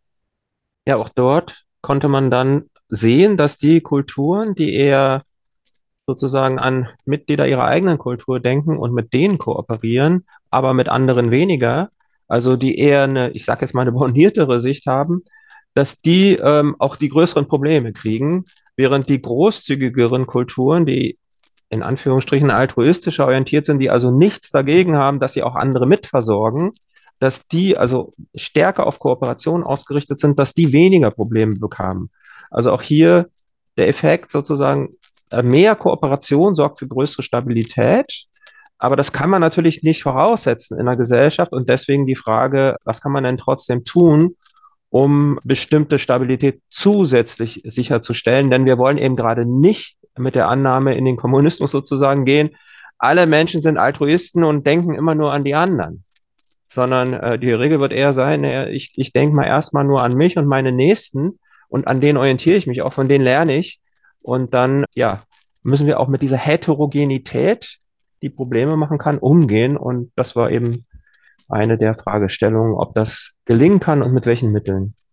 Also ich habe ganz viele andere Fragen noch, aber vielleicht knüpfen wir trotzdem jetzt erstmal noch dort an. Was waren denn dann die Bedingungen, die es brauchte, damit eine solche Nahelegung funktionieren kann und dann auch ihre stabilisierende Funktion erfüllen. Also es wurden ja jetzt schon zwei Sachen angesprochen. Einmal die indirekte Reziprozität und die Lagerstätten. Äh, das sind quasi, wären zwei Elemente, die jetzt innerhalb der Simulation ausgetestet worden sind, aber so ganz bringe ich es in meinem Kopf jetzt noch nicht zusammen, weil das sind ja an sich jetzt eben keine, also Lagerstätten sicher schon, aber jetzt sowas wie die indirekte Reziprozität ist ja nichts, was im Kommunismus als ein solcher Mechanismus für die Herstellung von Stabilität vorgesehen ist. Das heißt, wir befinden uns jetzt eigentlich, nur damit ich das gedanklich vielleicht auch so ein bisschen zusammenbekomme, korrigiert mich dann bitte gerne, wir befinden uns eigentlich in einer Testsituation, die, ähm, wenn man so will, auch eine Transformationsphase ist, in der eben noch viele unterschiedliche Kulturen, von denen eine, eine kommunistisch orientierte ist, aber gleichzeitig gibt es eben auch die Traditionalistinnen und die, oder die ja, traditionelleren Kulturen und die modernistischen und so. Es gibt diese verschiedenen Kulturen und man guckt jetzt quasi, wie ein Übergang hin zu einem, wenn man so will, voll entwickelten Kommunismus, der dann auch umfassender ist, aussehen kann. Verstehe ich das richtig? Also einfach jetzt nur noch mal kurz, um zu checken, ob ich jetzt quasi diesen Aufbau äh, richtig verstanden habe. Also der Kommunismus ist kein Erziehungsprojekt, sondern äh, der geht schon davon aus, dass äh, gerade dort sich Individualität und damit Unterschiedlichkeit entfalten kann. Und er schöpft sozusagen ja auch seine Kraft aus dieser Unterschiedlichkeit und Individualität, weil Individualität bedeutet ja auch unterschiedliche Formen von Kreativität, um in kritischen Situationen dann bessere Lösungen zu finden. Ja, also das äh, kriegst du ja nicht in gleichförmigen Gesellschaften, sondern kriegst du eher in individuell orientierten Gesellschaften. Das heißt, das, das ist eine wichtige Grundannahme. Die Menschen sind eher unterschiedlich. Und eine zweite Grundannahme, das jetzt auf theoretischer Ebene ist, wir werden sehr viele Konflikte haben, weil die Unterschiedlichkeit da ist. Nur die Konflikte werden jetzt aufgrund der Ab maximalen Abwesenheit, vollständig wird es das nie geben, aber maximalen Abwesenheit von Machtmitteln kann ich nicht einfach den Konflikt abkürzen, indem ich sage, ich diskutiere jetzt mit dir nicht, sondern ich hau dir einen über die Rübe, wenn du nicht, oder ich kaufe etwas, weil ich das Geld habe. Ja, das ist ja auch der Einsatz von Machtmitteln, Geld, um über die Arbeitskraft von anderen zu verfügen. Und wenn ich diese Mittel nicht mehr habe, dann muss ich kooperieren, um Ziele durchzusetzen. Aber ja nicht für jeden und überall in jeder Situation, sondern das muss ich auch erstmal kapieren.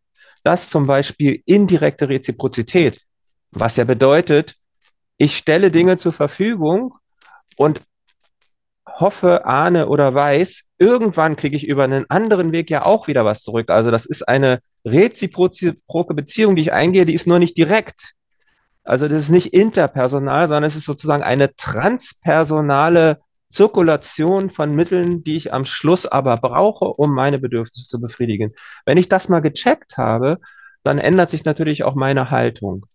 Aber wir können es nicht zur Voraussetzung machen sondern es muss auch mit den, sage ich mal, narrow-minded Leuten passieren, die sagen, mich interessieren die anderen erstmal nicht, ich gucke erstmal nur auf meine Leute und funktioniert das trotzdem.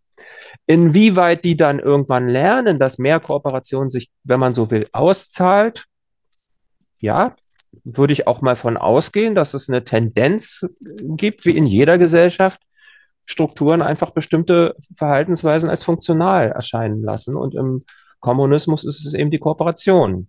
Im Kapitalismus ist es die Konkurrenz. Also es wird schon auch einen Trend in die Richtung geben, aber ähm, zur Voraussetzung kann man es nicht erheben. Und besonders brisant wird es, und ich glaube, da wirst du noch nach fragen, ist, wenn man an die Transformation denkt.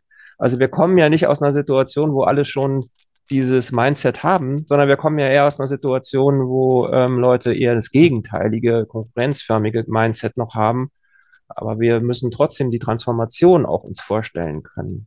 Ja, also ich merke, ich habe äh, anscheinend auch die indirekte Reziprozität falsch verstanden, weil ich das jetzt, als ich das im entweder Narrativ oder in dem Paper gelesen hatte, so verstanden hatte, als ob es nicht, wie du jetzt gerade gesagt hast, bedeuten würde, dass ich davon ausgehe, dass wahrscheinlich, aber vielleicht auch nicht, sozusagen, wenn ich jetzt was gebe, ich auch irgendwann mal was zurückbekomme, sondern ich hatte es eigentlich so verstanden, dass das eine Bedingung ist, dass es eigentlich dann in der auf eine Art, eine Art von Tausch darstellt. Aber das meintest du ja jetzt eigentlich nicht. Ne? Dann hatte ich das, glaube ich, einfach falsch verstanden. Ich hätte gedacht, dass es quasi ist, ich gebe nur etwas, wenn ich auch zwingend weiß, dass etwas zurückkommt. Dann ist das eigentlich genau was anderes. Okay, bevor wir weitergehen, ich mag aber trotzdem noch kurz drauf eingehen, weil das, äh, glaube ich, schon was ist, was man natürlich unmittelbar denkt. Wenn Stefan, du jetzt sagst, wir haben herausgefunden, was wir äh, erwartet haben herauszufinden, äh, dass natürlich wahrscheinlich viele ZuhörerInnen, ich eingeschlossen als Moderator natürlich sofort denke so, aha, naja gut, dann haben die halt das Modell so getweakt, damit das herauskommt, was sie wollten, dass herauskommt. Das heißt, die sofort sich anschließende Frage wäre also, welche Annahmen habt ihr mit einbauen müssen, damit das so rauskommt, wie ihr euch gedacht habt, dass es rauskommt? Was wurde da, also was waren sozusagen die ersten Schritte, weil das es wird ja ein, ein sich herantasten gewesen sein und das wird nicht sofort alles so aufgegangen sein, wie ihr euch das gedacht hattet. Was waren denn die Dinge, auf die ihr dann gestoßen seid, wo es dann eben wahrscheinlich mutmaßlich eben nicht geklappt hat? Und was wurde wie verändert, damit es dann geklappt hat, in Anführungsstrichen. Weil das ist ja ein total interessanter Prozess dann eigentlich, ne? Das kann ich im Detail gar nicht sagen, weil das äh, ist, ist eine Frage des, der, der Implementierung und des immer wieder laufen lassens und des äh, Feststellen, das läuft aus dem Ruder und da müssen wir noch was verbessern. Ja, ich kann dazu schon was sagen. Also die Sache der äh, Inventories zum Beispiel. Ja. Also es ist auch generell so in der heterodoxen Ökonomie, es kommt halt sehr stark auch aus dem Postkeynesianismus und aus dem Institutionalismus, dass die Lager eine große Rolle spielen für, für den Koordinationsprozess. Jetzt unabhängig, ob das eine Marktgesellschaft ist oder eine kammernsbasierte Gesellschaft. Ja. Also Produktionseinheiten, die Gesamtkoordination ist sehr stark abhängig von diesen Lagergrößen und wie viel man auf Lager produziert. Weil es natürlich individuell für die Gruppe ja auch aus Reproduktions-, aus ökologischer Reproduktionslogik darf es ja nicht sein, dass ich da jetzt Massen auf Lager produziere, weil dann habe ich natürlich einen enormen Waste. Das will ich ja auch nicht. Und das äh, sind halt so Dinge, wie groß diese Lager sein sollen und ob es eben äh, Lager gibt, auf die mehrere zugreifen können, die wir jetzt beim Simulieren erlernt haben, wie das in dieser künstlichen Gesellschaft schlussendlich äh, zum Tragen kommt. Ja. Und da haben wir natürlich, da geht es dann ums Testen. Ja. Das ist der, der Spannende an einer Simulation. Man macht diese Experimente. Am Schluss von einer Simulation muss man natürlich Monte Carlo Simulationen machen, die den Random Faktor, damit man den, die Stochastizität äh, des Modells der Simulation schlussendlich eingreifen kann in irgendeiner Art und Weise. Das heißt, wenn ich jetzt so eine Simulation durchlaufen lasse, einmal, dann kann ich aus dieser einmaligen Abwicklung äh, des Prozesses ja nicht viel lernen. Ja.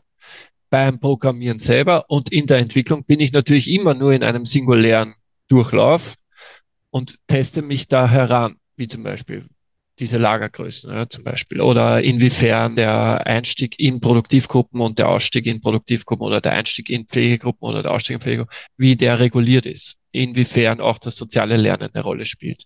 All das sind Dinge, die man, man im Vorhinein nicht weiß ja, und da einfach nicht reinstecken kann und dann am Ende äh, ist das herausgekommen, was wir angenommen haben. Das stimmt natürlich äh, im Großen eventuell, ja, aber in der ganzen Komplexität haben wir hier enorm viel dazugelernt, ja, weil wie kann man das abbilden? Was ist das soziale Lernverhalten? Wie müssen diese Größen ausschauen? Und das lernt man, finde ich, das ist eben das, das didaktische Element an so einer an Computersimulation, dass man da halt Experimente machen kann mit Gesellschaften, die halt empirisch nicht möglich sind. Oder auch wirtschaftspolitisch. Ich kann jetzt nicht hergehen und sagen, probieren wir aus, eine Million Menschen oder 100.000 Menschen, Ökonomie. Ja. Das wird schwierig umzusetzen sein. Das heißt, in irgendeiner Art und Weise muss ich mich dorthin annähern und die Simulation, die Computersimulation erlaubt das Erstellen solcher Räume, wo ich dann eben lernen kann, ja, wie entscheidend sind diese Lagergrößen und reicht es aus, wenn die ein individuelles Lager haben auf das diese eine, eine Produktivgruppe zugreifen kann? Oder wie, wie wichtig ist es, dass diese Produktivgruppen über die Kulturen hinaus auf gemeinsame Lager zugreifen können? Stabilisiert enorm, ja. Und wie, wie, wie groß ist die Rolle vom sozialen Lernen? Wenn sich jetzt alle nur an dem Mittelwert eines sozialen Netzwerkes, sind ja auch alles unterschiedliche soziale Netzwerke, orientieren, dann ist es ein anderer Lernprozess, als wenn der vielfältiger ausgestaltet ist. Ja. Und das, äh, das bekommt man damit. Das ist die Komplexität. Und das ist sehr didaktisch, weil man natürlich lernt, wo sind die Stellschrauben, wie man, wie man sich da annähert. Aber das sind Details. Und das kann ich schlussendlich dann nur herausfinden mit Monte Carlo Simulationen. Das heißt, ich muss ein Parameter-Setting, das ich definiere, die und die Parameter äh, möchte ich testen was kommt da bei den Variablen für unterschiedliche Verläufe heraus. Wenn ich das testen will, dann muss ich eine einzige Simulation ja, mindestens 20, 30 Mal, besser 50 bis 100 Mal wiederholen. Ja, dann muss ich diese Würfel einfach 50, 100 Mal werfen, damit ich herausfinde, was im Mittel da für eine Verteilung rauskommt. Weil sonst habe ich nur ein singuläres Ergebnis, ein Schnappschuss des Modells, der ein kompletter Ausre äh, Ausreiter sein kann. Ja? Ein Verlauf, der nicht repräsentativ ist. Und natürlich muss ich das für so eine Computersimulation machen, weil sonst kann ich gar keine Aussagen treffen. Deswegen wird man bei uns im Paper in der Results äh, Section von den Simulationsexperimenten findet man Zeitreihen von Variablen, die, bin mir jetzt nicht sicher, Durchschnitt oder Median enthalten über sage ich jetzt mal, 50 Wiederholungen für genau, oder 100 haben wir gemacht, für genau dieses eine Parameter-Setting. Und dann schaue ich mir an, als, ja, als Wissenschaftler, wie ist die Verteilung über diese Wiederholungen? Das heißt, wie groß ist das Zufallselement? Wenn diese Verteilung enorm ist, dann ist die, ist das Modell und die dazugehörige Simulation sehr chaotisch. Das heißt, würde dann überhaupt sehr abhängig sein, einfach nur vom, vom Zufallselement. Wenn dieser Raum, diese Bandbreite an, äh, an Ergebnissen enger ist, dann ist das Modell, äh, bewegt sich auf einen geordneten Pfad. Ja. Und bei, einer, bei komplexen adaptiven Systemen ist man natürlich daran interessiert, genau an Systementwicklungen, die halt dazwischen liegen, ja, die weder chaotisch noch vollkommen geordnet sind. Und das überprüfen wir mit Wiederholung an Simulationsexperimenten. Dadurch können wir dann erst Schlüsse ziehen über das generelle Systemverhalten. Da sind wir dann natürlich weit vom einzelnen Agenten weg, sondern versuchen dann am Schluss natürlich schon eine Makroperspektive daraus zu gewinnen, mit welchen Parameterveränderungen es zu unterschiedlichen Zeitreihenverläufen äh, kommt. Und so kann man das dann auch wissenschaftlich abschließen, ja, weil sonst hat man ja nur Momentaufnahmen. Ja. Ich äh, hätte mal noch zwei Nachfragen, bevor wir äh, weitergehen zu den emergenten Strukturen, die mich auch sehr interessieren. Wegen den Lagerstätten, äh, das wird dann aber einfach gesetzt, oder? Oder wird auch ein Prozess modelliert, der verhandelt, unter welchen Bedingungen die Agentinnen und Agenten bereit sind, solche Lagerstätten herzustellen?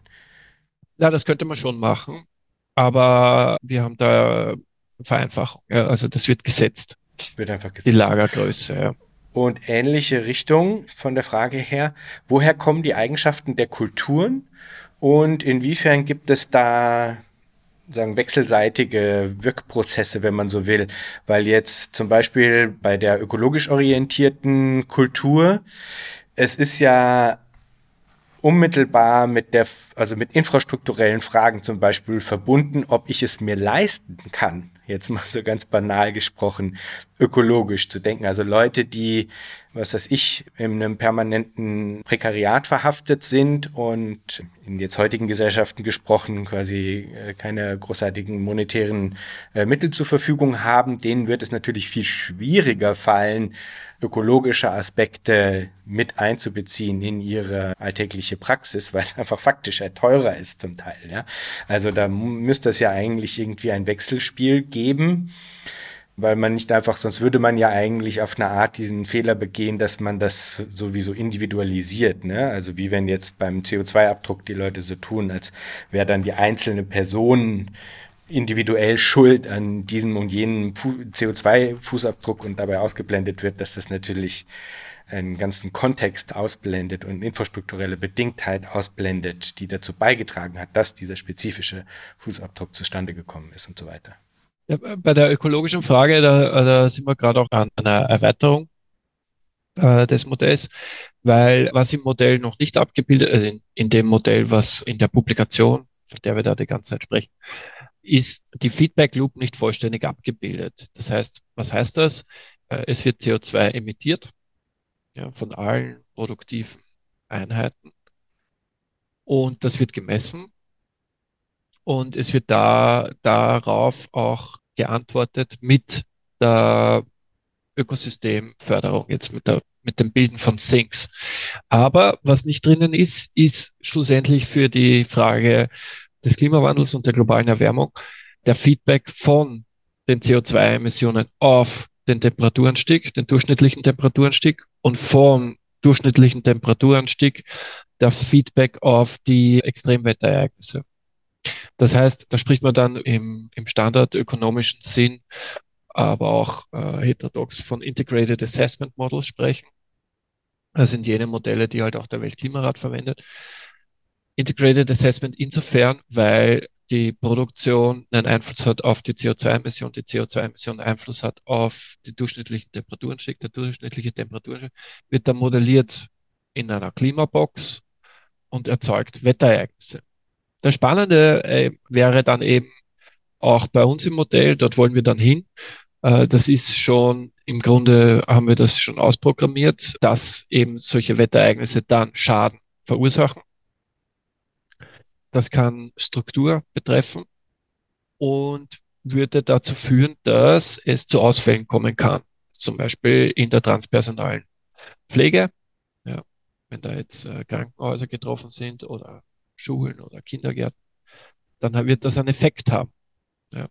Zum Beispiel, wenn Menschen dann mehr Care-Bedürfnisse haben als vorher. Oder es werden Produktionsstätten getroffen, dann hat man dort einen Ausfall an Maschinen und die müssen wieder nachgebaut werden etc. Und diese Feedback Loop, die ist es wichtig, da noch abzubilden, dass man auf die ökologische Frage und unter Anführungszeichen, was du meinst, die Kosten der Nachhaltigkeit, ja, die sozialen Kosten der Nachhaltigkeit, das sprichst du ja an, wenn ich das richtig verstanden habe, muss man das mit einbeziehen. Ja. Da sind wir jetzt äh, noch nicht voll dort weil die Feedback Loop nicht geschlossen ist. Also was wir integrieren wollen, sind zwei Aspekte. Einerseits den globalen Effekt, eben, dass die CO2-Emissionen zu erhöhten Wetterereignissen, Katastrophen führt, die dann Schaden verursachen. Das ist bei agentenbasierten Simulationen schön darzustellen, weil der Schaden ja nicht unbedingt immer gleich auftreten muss. Man weiß ja nicht, wo der Wirbelsturm schlussendlich durchzieht oder welcher Fluss am Ende des Tages bei Starkregen überflutet. Ja.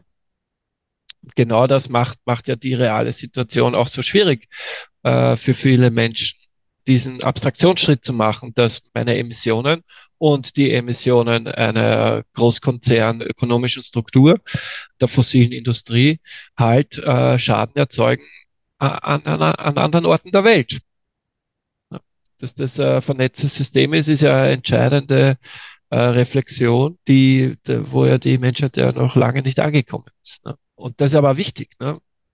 Der zweite Aspekt ist der lokale, dass bei Produktion irgendeine Art von lokaler, regionaler Verschmutzung eintreten wird, ist auch klar, weil man ja mit Baustoffen irgendwie arbeiten muss, die an Schaden auf die Umwelt verursachen wird.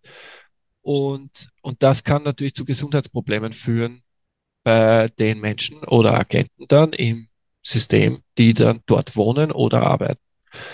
Das heißt, äh, diese zwei Aspekte, glaube ich, muss man da im Modell integrieren, um dann schlussendlich äh, zu beantworten, wie können wir uns das, wie geht sich das gesellschaftlich aus? Wie können wir das gesellschaftlich stabilisieren, dass Einzelne getroffen werden, aber dafür gesorgt wird, dass die Reproduktion nicht äh, unterbrochen Ein bisschen war es, glaube ich, ein Missverständnis, weil ich meinte eigentlich was anderes, aber wir brauchen das gar nicht unbedingt jetzt äh, nochmal ähm, durchgehen, weil ich glaube, ich kann es in die nächste Frage mit hineinpacken, weil, also was mich ja eigentlich interessiert hätte oder was ich sagen wollte, war, dass die, ihr hatte diese verschiedenen Kulturen gesetzt und dass die Eigenschaften dieser Kulturen, die entstehen ja nicht im luftleeren Raum. Das war so ein bisschen der Punkt, beziehungsweise die Eigenschaften der Agentinnen innerhalb dieser Kulturen entstehen nicht im luftleeren Raum. Also dass ich in der Art und Weise, wie ich mich auf andere und meine Umwelt beziehe, eine ökologische Perspektive einnehmen kann, sage ich jetzt mal bewusst ein bisschen polemisch, ist auch bis zu einem gewissen Grad, nicht vollständig, aber bis zu einem gewissen Grad, ein, ein, ein Luxus oder für manche ist es ein Luxus, die sich eben, weil für sie sagen die Infrastruktur, das infrastrukturell nicht gegeben ist, dass sie die Ressourcen haben, um das quasi vollumfassend tun zu können, weil es Genau, weil es halt zum Teil was kostet sozusagen. Aber das ist einfach nochmal ein bisschen anderer Aspekt, glaube ich.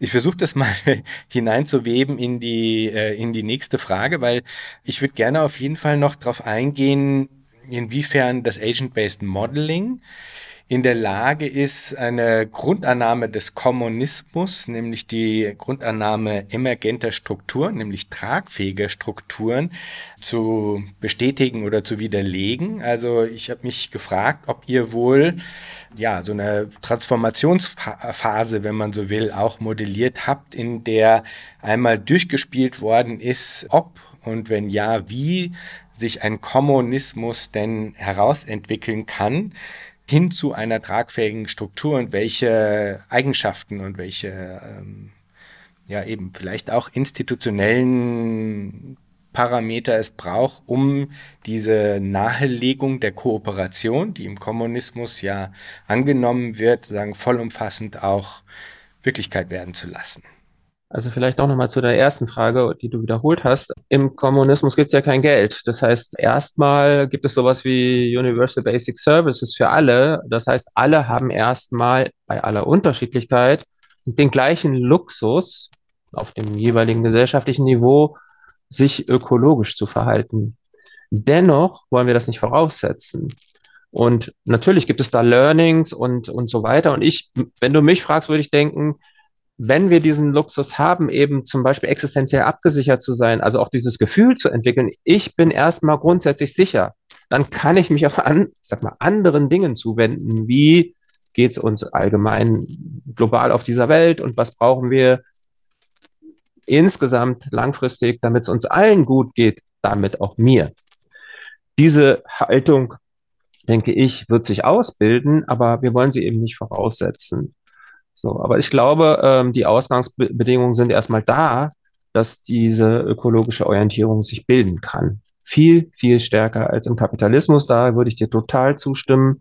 Da spielt eben der individuelle soziale Faktor eine Rolle. Und Manu hat es gerade versucht so zu beantworten, es ist eine gesellschaftlich-soziale Frage ähm, und nicht eine individuelle, ob wir das hinkriegen oder nicht. Die zweite Frage habe ich jetzt vergessen. ja, ich, ich bin mir auch nicht sicher, ob ich nicht vielleicht so ein bisschen einen Dreher drin habe in Bezug auf welchen Entwicklungsstand, wenn man so will, des Kommunismus ihr im Modell jetzt tatsächlich angesetzt habt. Also die Frage, die, die ich jetzt eigentlich eben vorhin nochmal versucht hatte zu stellen, war, inwiefern diese Grundannahme des sich emergent herausbildens von tragfähigen Strukturen innerhalb der Simulation äh, bestätigt oder widerlegt. Also ihr habt ja eh schon gesagt, also wie das bestätigt worden ist, ne? Weil das, also ich finde, das ist was, was wenn, wenn ich den Kommunismus, äh, mit dem Kommunismus interagiere, einfach etwas ist, was halt sehr, ja, sehr laut ist, dass halt ihr bestimmte Annahmen setzt in Bezug auf eben das polyzentrische ähm, Selbstorganisation und Stigmagie sagen, ausreichen, auch um Metakoordination hervorzubringen, die am Ende eben in der Lage ist, tragfähige Strukturen ähm, herzustellen. Und dass es so eine Art von ja, Ausbreitungsmechanismus geben kann, in dem der Kommunismus als Praxis zeigt, dass das Nahelegen von Kooperation am Ende für alle quasi die bessere Lösung ist. Das ist ja im Grunde quasi das, wofür dieses Modell ja jetzt auch nochmal dienen soll. Ne? Aber um das glaubwürdig darstellen zu können, muss, glaube ich, auch diese Annahme des sich herausentwickelns dieser Strukturen als ein Prozess modelliert werden und gezeigt werden, dass das ja, dass das plausibel ist, ne? dieses, dieses emergente sich herausbilden. Und das hängt, glaube ich, auch damit zusammen, mit der Frage zusammen, was das ist, wo ihr diese Agentinnen jetzt hineingesetzt habt. Weil meine Hoffnung war so ein bisschen, dass man eben, weil Agent-Based Modeling ein Bottom-up-Prozess erlaubt, man in der Lage sein könnte, auch diesen Prozess des sich herausentwickelns von tragfähigen Strukturen zu zeigen und darzulegen. Im Gegensatz zu einem Zugang, wo man sagt, wir, wir setzen jetzt schon einen mehr oder minder ausentwickelten Kommunismus voraus mit all den verschiedenen Grundannahmen und setzen in diesen hinein dann Agentinnen, die quasi dann schon in diesem Setting, also in dieser mehr oder minder voll entwickelt, also voll entwickelten klingt blöd, aber in dieser ausentwickelten Utopie agierende Agentinnen. Das sind ja zwei sehr unterschiedliche Dinge. Ne?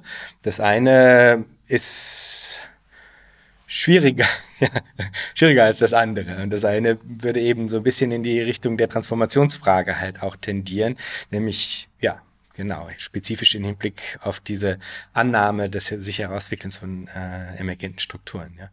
Ja, es ist die Transformationsfrage. Ja, es gibt sozusagen, naja, ich unterscheide ja. gern wirklich auch scharf zwei Diskurse, ja, den Transformationsdiskurs und den Utopiediskurs. Ja, ja. Und ähm, es ist gut, sozusagen nicht die Argumente zu vermischen, also sozusagen Argumente aus dem Transformationsdiskurs zu nehmen und dann zum Beispiel äh, Einwände gegen die Utopie zu formulieren, weil das einfach nicht, nicht, nicht so funktioniert.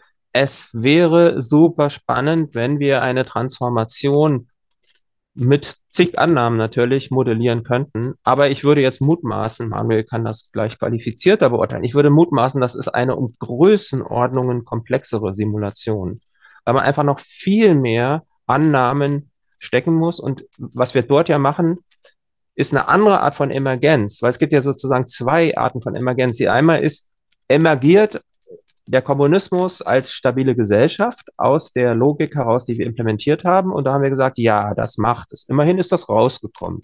Das funktioniert, hätte auch scheitern können. Und das andere ist, emergiert der Kommunismus historisch aus einem Prozess der sozialen Transformation? Kann er das? Hat er die Potenz dazu? Das ist eine andere Fragestellung. Das ist eher ein historisches Hervorgehen aus einem Prozess. Und da, da muss man ja ganz andere Fragen diskutieren. Ist dieser Umbruchsprozess eher einer der Reformen des langsamen Übergehens oder eines der Brüche, wo bestimmte Dinge auch schlagartig sich verändern können, auch zeitlich schlagartig? Und was, wie müsste man das dann historisch, äh, wie müsste man das dann äh, in der Simulation abbilden? Da habe ich noch gar keine Idee, aber ich stelle mir das mega komplex vor. Ich glaube, das ist machbar.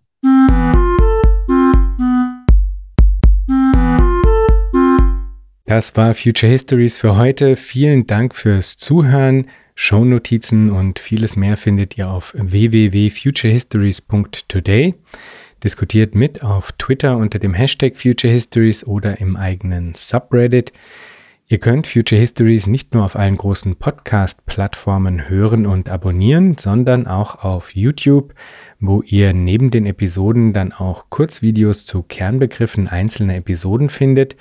Schreibt mir gerne unter jan at futurehistories.today. Ich freue mich immer sehr über interessante Rückmeldungen und Hinweise.